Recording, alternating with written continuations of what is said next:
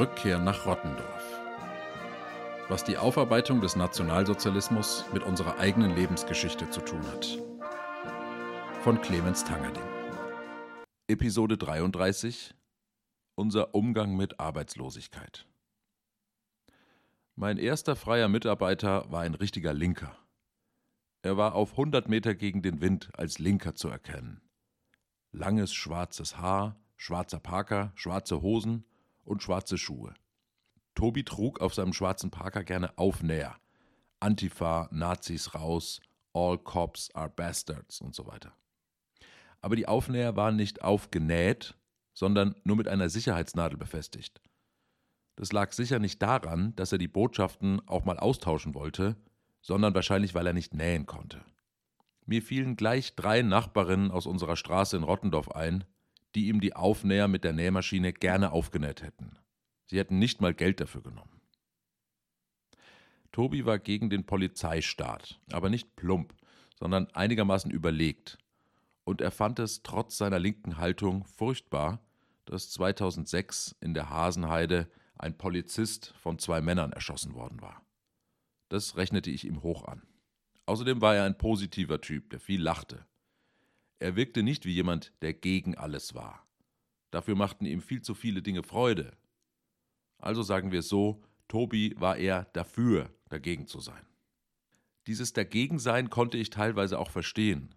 Dass manche Menschen von Hartz IV nicht leben können, ja, das sah ich genauso. Manche andere Ansichten fand ich übertrieben. Ich fand nicht, dass die Polizei uns überwachte, überall. Und ich hätte mir mal gewünscht, dass mal ein Polizist durch unseren Kiez läuft und Leute freundlich verwarnt, die ihre Hunde seit Jahrzehnten vor unsere Haustüren scheißen lassen. Tobi wohnte in einer Achter-WG in Neukölln. Es war eine linke WG, na klar. Sie lebten von Hartz IV und ich musste mich damals dazu verhalten, wie ich damit umging, denn er bat mich, statt alle seine Rechnungen normal zu bezahlen, jeden Monat 100 Euro an ihn zu überweisen. Das war damals die Zuverdienstgrenze. Jeder weitere Euro wäre ihm von den Hartz-IV-Bezügen abgezogen worden. Ich ließ mich darauf ein und zahlte viele Monate lang jeweils 100 Euro an ihn.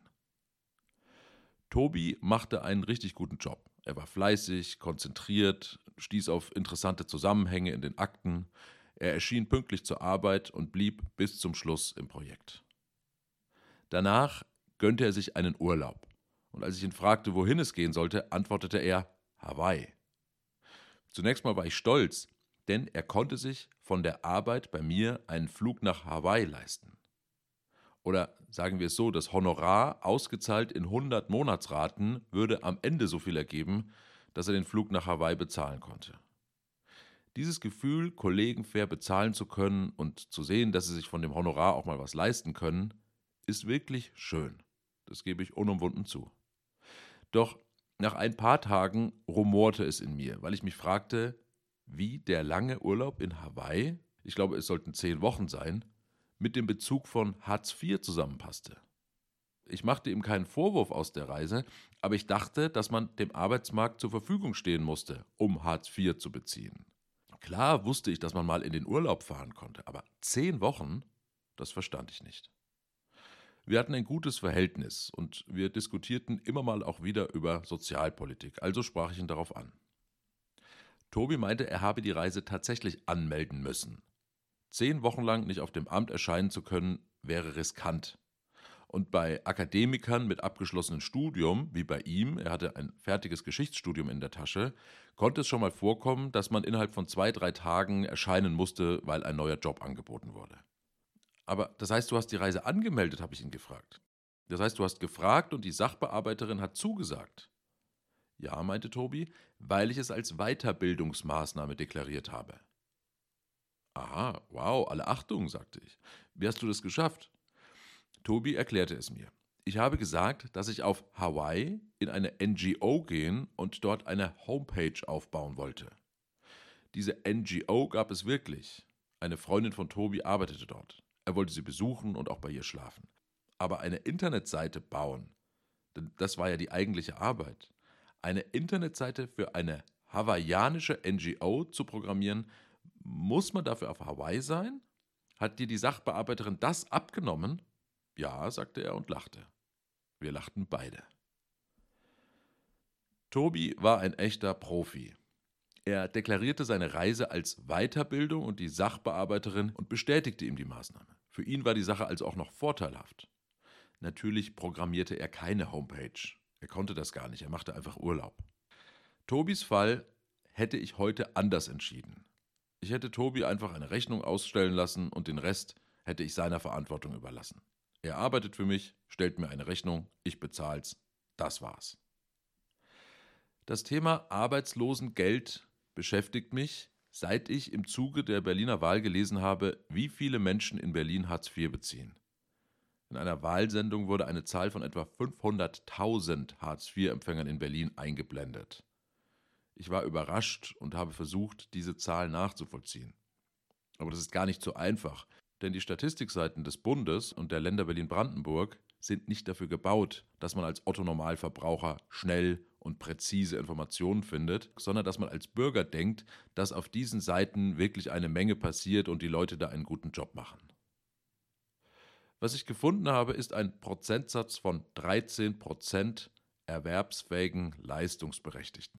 13 Prozent der Jugendlichen ab 18 und Erwachsenen bis ins Rentenalter, die theoretisch arbeiten könnten und nicht krank sind, leben in Berlin von Grundsicherung. Früher hieß diese Art der Grundsicherung Hartz IV, heute heißt sie Bürgergeld. Nicht Bürger- und Bürgerinnengeld und auch nicht Bürgerinnengeld. Hartz IV oder Bürgergeld ist dazu da, Menschen zu unterstützen, die keine Arbeit finden. Das, dachte ich, ist der Sinn. Man bekommt dieses Geld, bis man wieder eine Arbeit findet. Dann sollte man wieder von eigenem Einkommen leben. Da ich Geisteswissenschaftler bin und irgendwie im erweiterten Kultur- und Kreativbereich tätig bin, kenne ich natürlich eine ganze Reihe von Kollegen und Kolleginnen, die mal keinen Job hatten und Hartz IV beziehen mussten. Ich selbst bin 2015 zum Jobcenter gelaufen mit ziemlich weichen Knien weil mir innerhalb von kurzer Zeit mehrere Aufträge weggebrochen waren und ich hatte Angst, meine Miete nicht mehr bezahlen zu können. Es war eine Vorsichtsmaßnahme und Gottlob musste ich die Leistungen nicht in Anspruch nehmen, denn ich bekam neue Aufträge. Ich ging damals davon aus, dass eine Person mit meinem Bildungsgrad und mit meinen Kenntnissen einen Job übernehmen muss, und zwar sofort. Irgendwas im Büro, Assistenz der Buchhaltung in irgendeinem Betrieb oder auch Hofkehren. Ich war mir relativ sicher, dass das auf mich zukam. Aber ich wurde eines Besseren belehrt. Freunde und Bekannte, die auch schon mal Hartz IV bekommen hatten, zeigten mir den Vogel, als ich sie fragte, ob sie denn irgendeinen dieser Jobs übernommen hätten, die ihnen die Jobcenter angeboten haben. Niemals, auf gar keinen Fall. Ich habe also gelernt, dass in meinem Arbeitsumfeld ein sehr homogenes Begründungsmuster angewandt wird in Bezug auf Hartz IV. Ich habe studiert Deswegen muss ich jetzt nicht die Straße kehren oder in einer Küche arbeiten. Der eigene Bildungsgrad hat also einen Anspruch an die zumutbaren Tätigkeiten generiert. Mir war das fremd. Meine Einstellung war es eher, je höher der Bildungsgrad, desto mehr ist zumutbar. Wenn man ein Studium hat, findet man ja auch viel schneller wieder was als ohne Ausbildung. Vor allem aber fand ich es überhaupt nicht schlimm, mal als Spüler zu arbeiten, als Fahrer oder als Sekretärinnenassistent.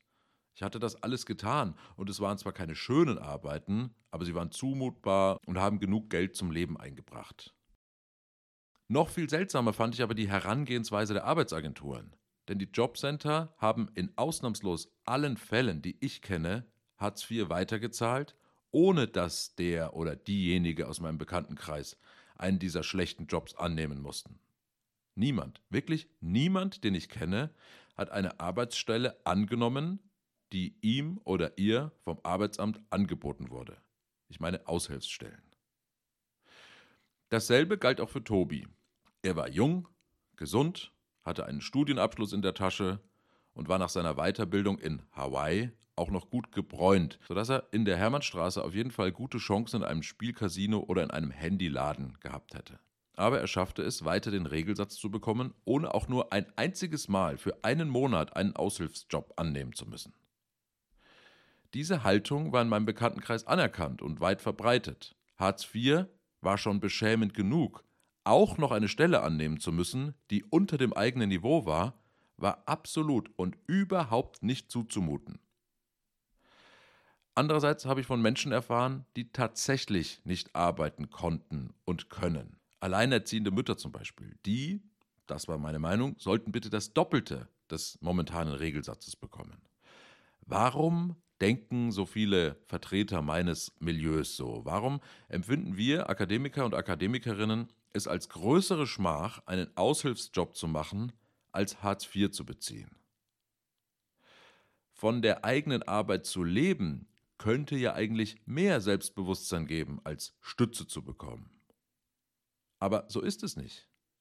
Es wäre eine schlimme Erniedrigung für uns, morgens in einer Bäckerei an der Kasse zu stehen und Fitnesskrusten und Schokolinos zu verkaufen oder sich als Callcenter Agent bezeichnen zu müssen. So schlimm, dass wir alles dafür tun, keinen solchen Job annehmen zu müssen. In den vergangenen Wochen gab es auf meiner Stammstrecke Schienenersatzverkehr. Die meisten meiner Nachbarinnen und Nachbarn arbeiten in Berlin und pendeln in die Stadt. Morgens hin, abends zurück. Fast alle mit dem Zug. Der Schienenersatzverkehr hat die Fahrzeit verdoppelt. Nach Berlin fährt man gerade nicht eine halbe Stunde, sondern fast eine Stunde. Die allermeisten Frauen und Männer, die da am Bussteig warten, machen die Jobs ihr Leben lang die Akademiker und Akademikerinnen als Aushilfsjobs angeboten werden. Putzen, montieren, ordnen, sortieren und auffüllen. Manchmal unterhalten wir uns. Und wenn ich dann mal nachfrage, ob der Job gut ist, dann lautet die Standardantwort, was soll ich machen? Gefolgt von einer langen Pause und einem leicht anklagenden Blick. Diese Menschen sind zwar genervt von ihren Jobs, aber sie empfinden keine so schlimme Erniedrigung dabei wie Akademikerinnen und Akademiker. Sie müssen nicht alles tun, um lieber Bürgergeld zu bekommen. Sie machen ihre Jobs, um ihre Miete zu zahlen und einkaufen zu gehen, und viele sparen sogar ein bisschen Geld zusammen, um am 60. Geburtstag alle Urenkel ins Tropical Islands einladen zu können. Wenn ich an den Umgang von Akademikern mit Arbeitslosengeld denke, dann merke ich immer, wie sehr sich die einfachen Botschaften meiner Kindheit auf dem Dorf verändert haben. Einmal im Jahr hat unser Edeka Freiwillige zur Inventur gesucht. Und meine Geschwister und ich haben sofort mitgemacht. Bei der Inventur mussten alle Waren im Bestand gezählt werden. Wir standen in Zweiergruppen vor einem Regal. Der eine hat alle Packungen Bourbon Vanillezucker von Dr. Oetker gezählt. Der andere hat den Namen des Produkts auf ein Formular geschrieben. Danach Citrobac 12x2er Back, Dr. Oetker, Citro mit C und Oetker mit OE. Das Beste an den Inventuren war die Auszahlung des Geldes am Abend. Wir standen in einer Schlange vor einem Tisch und wenn wir an der Reihe waren, haben wir unseren Namen gesagt und dann hat der Edeka-Mitarbeiter uns unsere Scheine hingelegt, die wir grinsend eingesteckt haben. Zehn Stunden Arbeit, zehn Mark pro Stunde, machte 100 Mark an nur einem Tag. Das zweitbeste waren die Mittagspausen. Dann wurden Silbertabletts mit belegten Brötchen auf die Fleisch- und Käsetheke gestellt und wir haben uns bedient. Die ersten zwei, drei Runden waren noch alle dabei. Aber langsam dünnte sich das Feld aus. Am Ende waren noch vier oder fünf Jungs übrig. Das Rennen endete nach der siebten oder achten Runde und ich habe mir immer einen Platz auf dem Podium gesichert. Bei S. Oliver haben Alleinerziehende und Studenten gearbeitet, genauso wie Leute, die halt keine tolle Ausbildung hatten. Wenn jemand meiner Mutter im Supermarkt erzählt hat, dass sie jetzt beim S. Oliver anfängt, dann hat meine Mutter sich gefreut und ich mich auch, auch wenn ich nicht so genau wusste, warum. Aber es war definitiv eine schöne Sache, wenn jemand eine Arbeit gefunden hat. Dieses Gefühl, Arbeitgeber in der eigenen Nachbarschaft als etwas Positives zu empfinden, geht offenbar total verloren, sobald man sein Studium abgeschlossen hat. In Neukölln gibt es hunderte von diesen Edekas und S. Olivers. Aber das gute Gefühl, die Einfachheit ist verloren gegangen. Einfach wäre es zu sagen, ich habe gerade keinen festen Job in einer Stiftung oder einem Museum, also gehe ich ein paar Monate zu Balsen und sortiere da Kekse ein. Ich verdiene mir da meinen Lebensunterhalt, bis ich was Besseres gefunden habe. Wir sind definitiv kein Land, in dem eine vom Tellerwäscher zum Millionär Mentalität herrscht. Wir erwarten ein Arbeitsleben, das wir uns durch unsere Bildungsabschlüsse verdienen.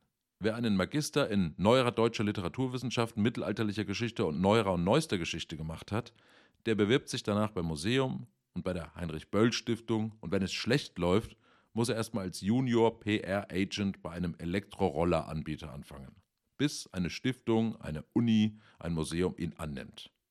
Aber er muss nicht mehr bei Balsen Kekse einsortieren, egal was passiert. Wir haben keine vom Tellerwäscher zum Millionär Haltung. Wir sehen im Tellerwäscher keinen potenziellen Millionär, sondern einen potenziellen hauptberuflichen Tellerwäscher bis ans Ende seiner Tage. Deswegen dürfen wir auf gar keinen Fall auch nur ein einziges Mal einen Teller waschen. Wir arbeiten uns nicht hoch, wir bilden uns hoch. Und wenn wir einmal ein Bildungsplateau erreicht haben, kann niemand von uns verlangen, noch einmal eine Stufe herunterzuklettern. Wir haben uns ja auf dieses eine Tableau hochgebildet. Deswegen bricht auch der Kontakt zu all diesen Menschen ab, die in Supermärkten, in Lagern und in Callcentern arbeiten, sobald wir unser Masterzeugnis in der Tasche haben. An der Supermarktkasse zu sitzen, das ist so ein Synonym für das Worst-Case-Szenario unter Geisteswissenschaftlern. Wenn ich nichts finde, sitze ich in ein paar Monaten an der Supermarktkasse. Oder bei dem Gehalt, was ich da an der Uni bekomme, da kann ich ja gleich an der Supermarktkasse anfangen. Dann schon lieber Hartz IV da ich selbst als Tankwart gearbeitet habe und im Supermarkt geputzt habe und als Kurierfahrer und Spüler, kann ich nur sagen, fürchtet euch nicht.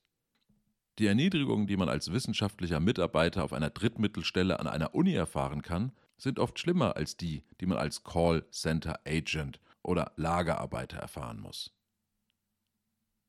Fürchtet euch nicht. Frohe Ostern.